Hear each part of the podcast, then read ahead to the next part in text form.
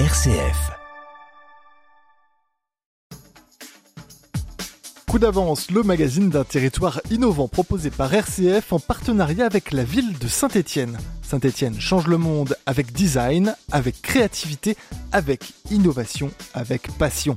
Chaque semaine, découvrez les entreprises qui font la richesse de notre territoire. Bonjour. Dans la Loire, une dizaine d'enfants sont dépistés chaque année souffrant d'une surdité sévère. Dès la fin des années 70, on a commencé à implanter en France ce que l'on appelle des implants cochléaires.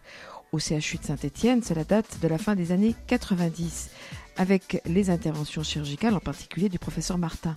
Fin d'année dernière, un nouveau palier est franchi quand le CHU de Saint-Étienne achète Robotol, le premier robot qui permet l'insertion des électrodes reliées directement au nerf auditif. C'est le docteur Alexandre Carcasse qui était derrière le microscope et les manettes de ce robot dernière génération. Une belle promesse pour les personnes atteintes de surdité sévère.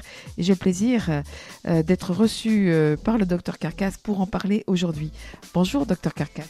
Bonjour madame. On va euh, peut-être faire un petit peu de SVT si vous le permettez d'abord, hein, science et vie de la Terre. Qu'est-ce que c'est que la cochlée dans l'oreille? La cochlée, c'est l'organe euh, de l'oreille interne qui est responsable de l'audition. Il y a la cochlée et il y a le vestibule avec les canaux semi-circulaires. La cochlée, c'est l'organe d'audition par excellence. Quand on est euh, sourd, euh, cette partie-là de l'oreille a quel problème?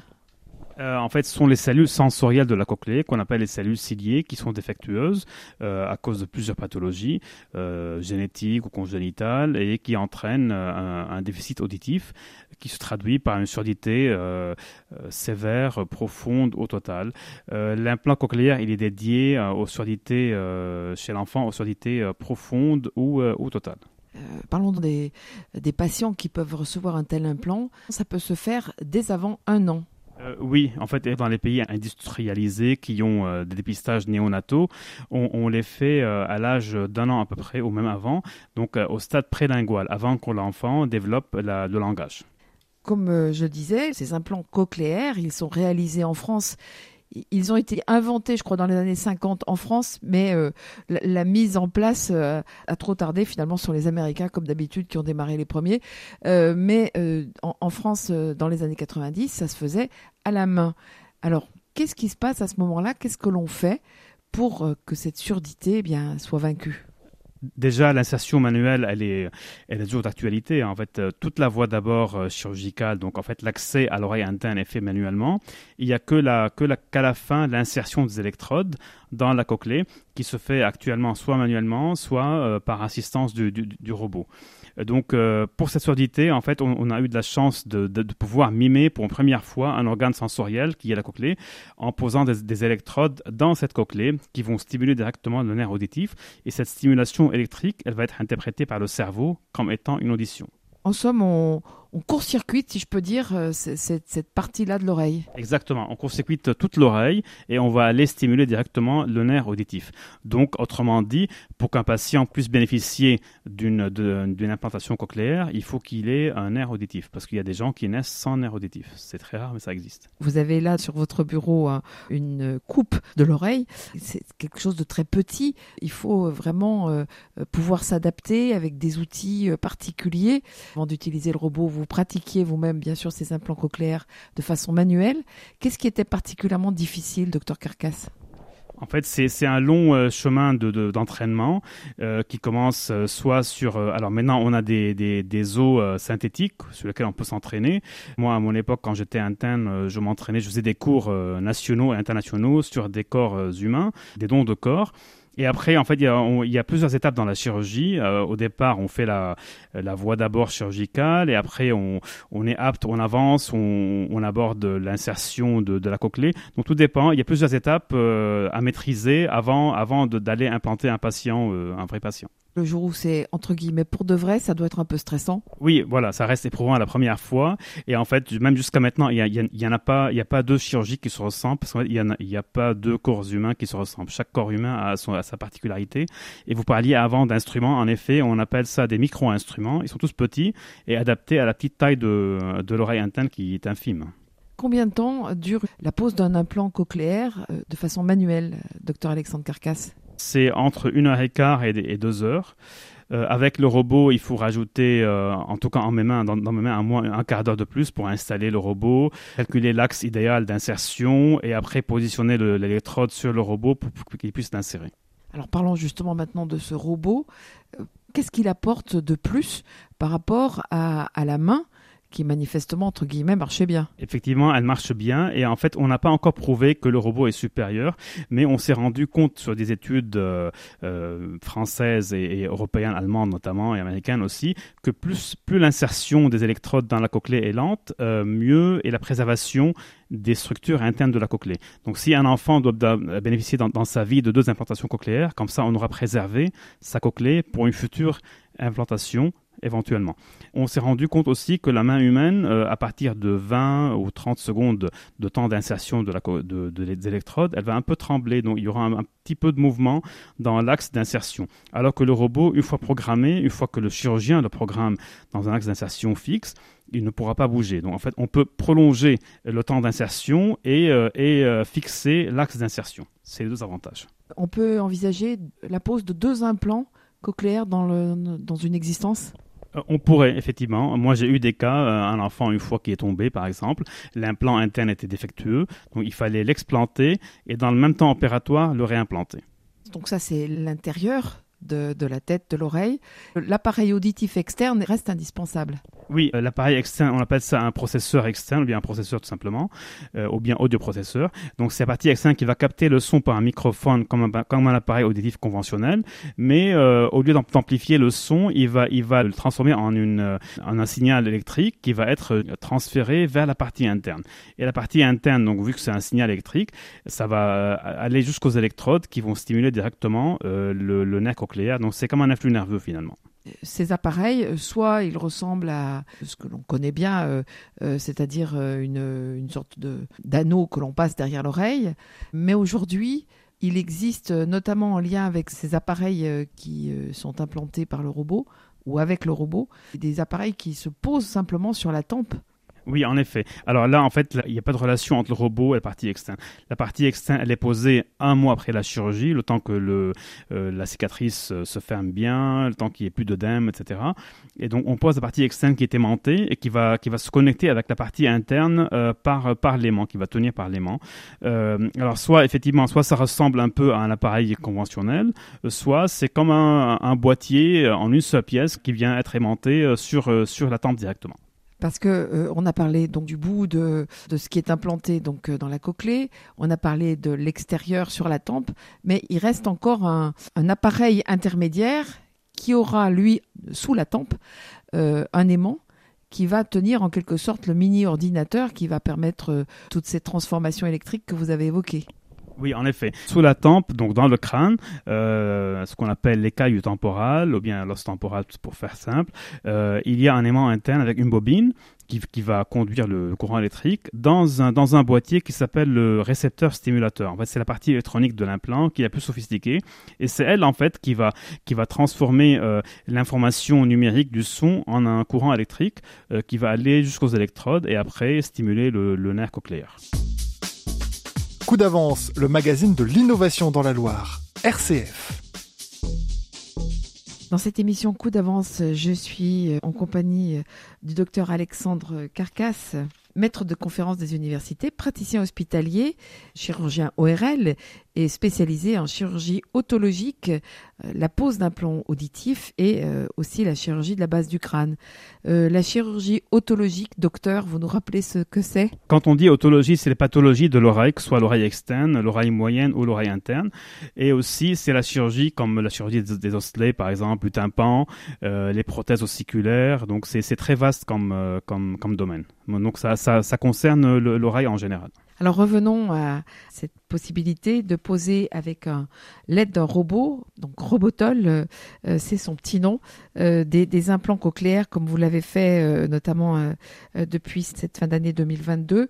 Docteur Carcasse, une fois que c'est posé, une fois qu'on a mis l'appareil externe, que les œdèmes ont disparu, etc., ça y est, le, patient repart, il entend comme si un voile se levait d'un coup Euh, oui, alors ce n'est pas d'un coup, parce qu'en fait, ce n'est pas une nouvelle oreille, si vous voulez. C'est la même oreille qui est à nouveau stimulée.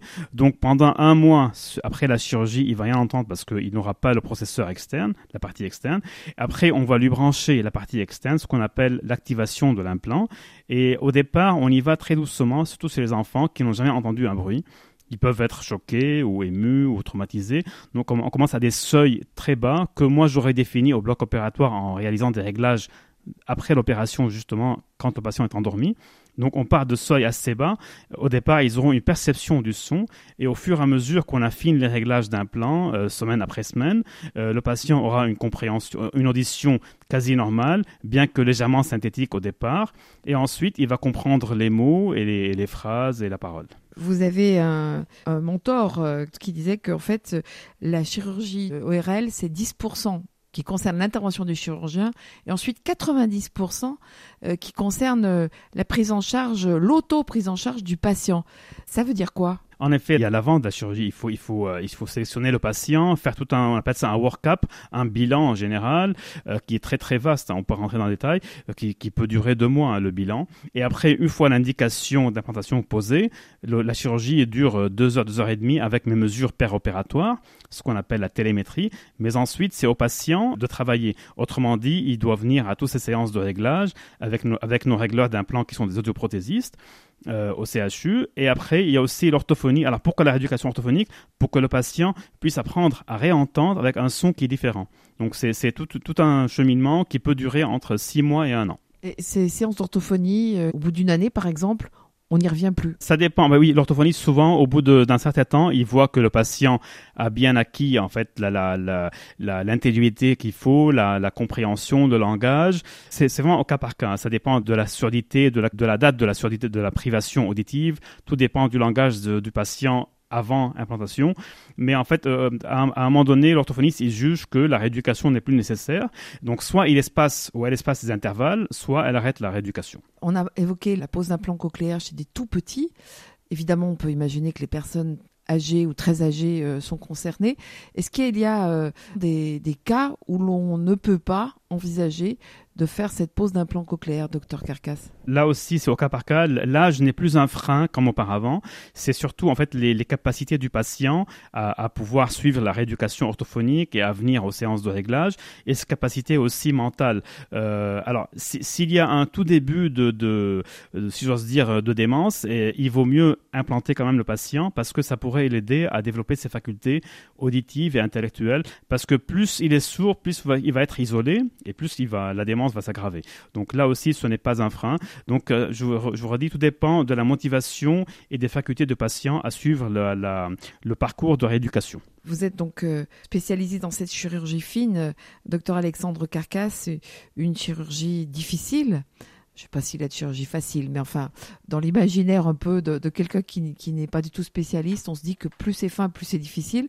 Euh, qu'est-ce qui vous a attiré quand vous avez décidé de vous diriger dans cette spécialité de la chirurgie ORL euh, deux choses. En fait, c'est surtout la classe de cette chirurgie parce que c'est très minutieux, c'est la précision.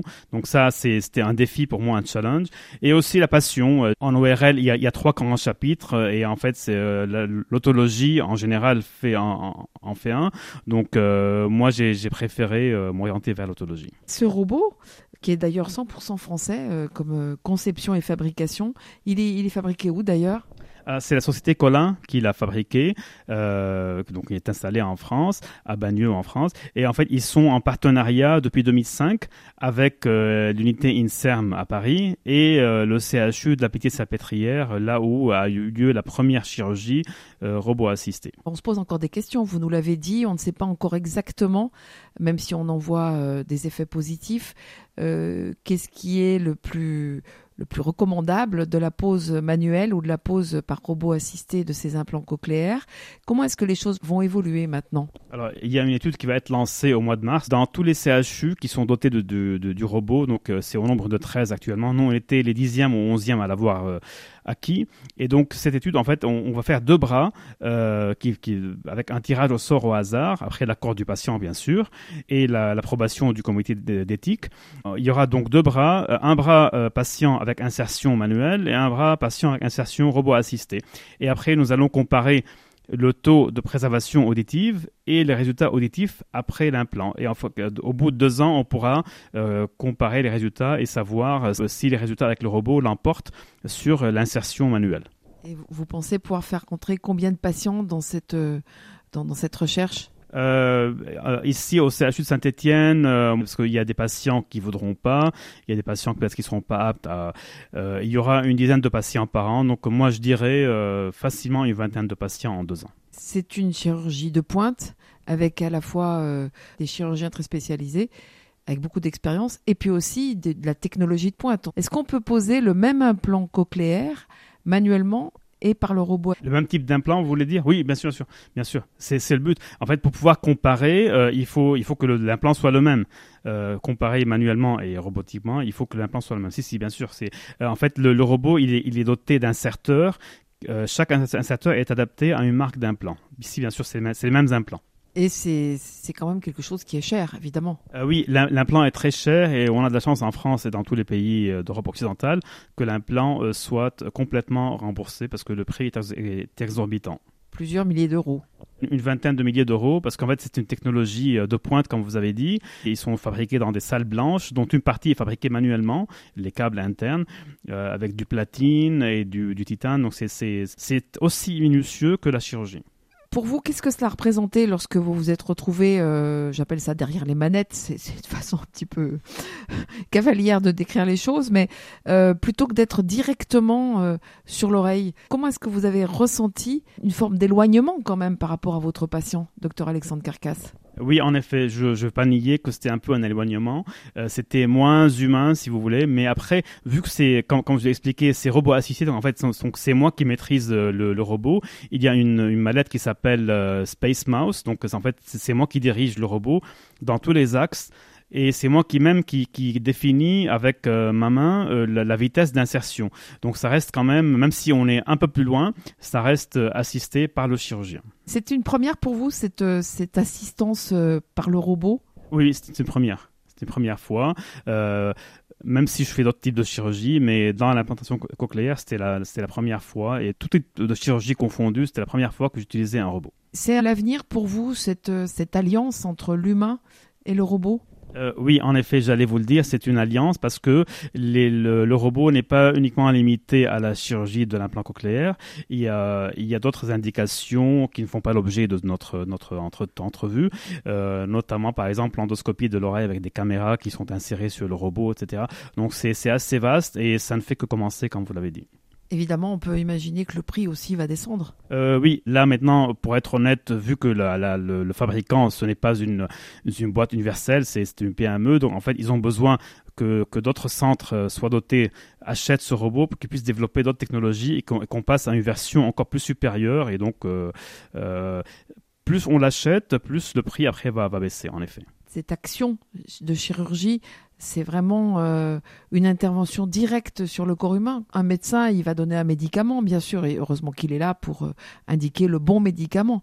Mais le chirurgien, il a une espèce de, pouvoir particulier quand même, parce qu'il intervient directement sur le corps humain. Euh, est-ce que c'est quelque chose que vous ressentez presque peut-être physiquement lorsque vous êtes avec vos gants, vos gants de chirurgien, docteur Carcasse? Bien sûr, bien sûr. Et c'est pour ça qu'il y a le comité d'éthique qui, et le comité de protection des, personnes aussi, qui si eux ils jugent que qu'un instrument ou qu'un appareil n'est pas adapté à la chirurgie, ils peuvent refuser. Et même nous aussi qui avons, euh, euh, on a tous ce serment d'Hippocrate, donc en fait on a prêté serment, on, a beaucoup de conscience et quand on voit que qu'un instrument ou qu'un appareil n'est pas adapté, on peut refuser euh, l'étude. Mais là en fait on ne prend aucun risque parce que il n'y a que des bénéfices et l'insertion est plus lente, elle est moins traumatique, donc je ne vois pas de traumatisme aux patients, bien au contraire. Donc euh, des portes, des portes supplémentaires qui s'ouvrent pour les personnes atteintes de surdité. En effet, mais en fait là, s'il faut retenir une seule chose, c'est que je, dis tout le temps, il ne faut pas que, la euh, que, le chirurgien s'adapte à la technologie. Il faut que la technologie s'adapte aux besoins du chirurgien et surtout euh, aux bénéfices du patient. Docteur Alexandre Carcasse, merci beaucoup. C'était Coup d'avance, le magazine d'un territoire innovant proposé par RCF en partenariat avec la ville de Saint-Étienne. Saint-Étienne, ville UNESCO de design et labellisée French Tech, Design Tech, cultive ses talents.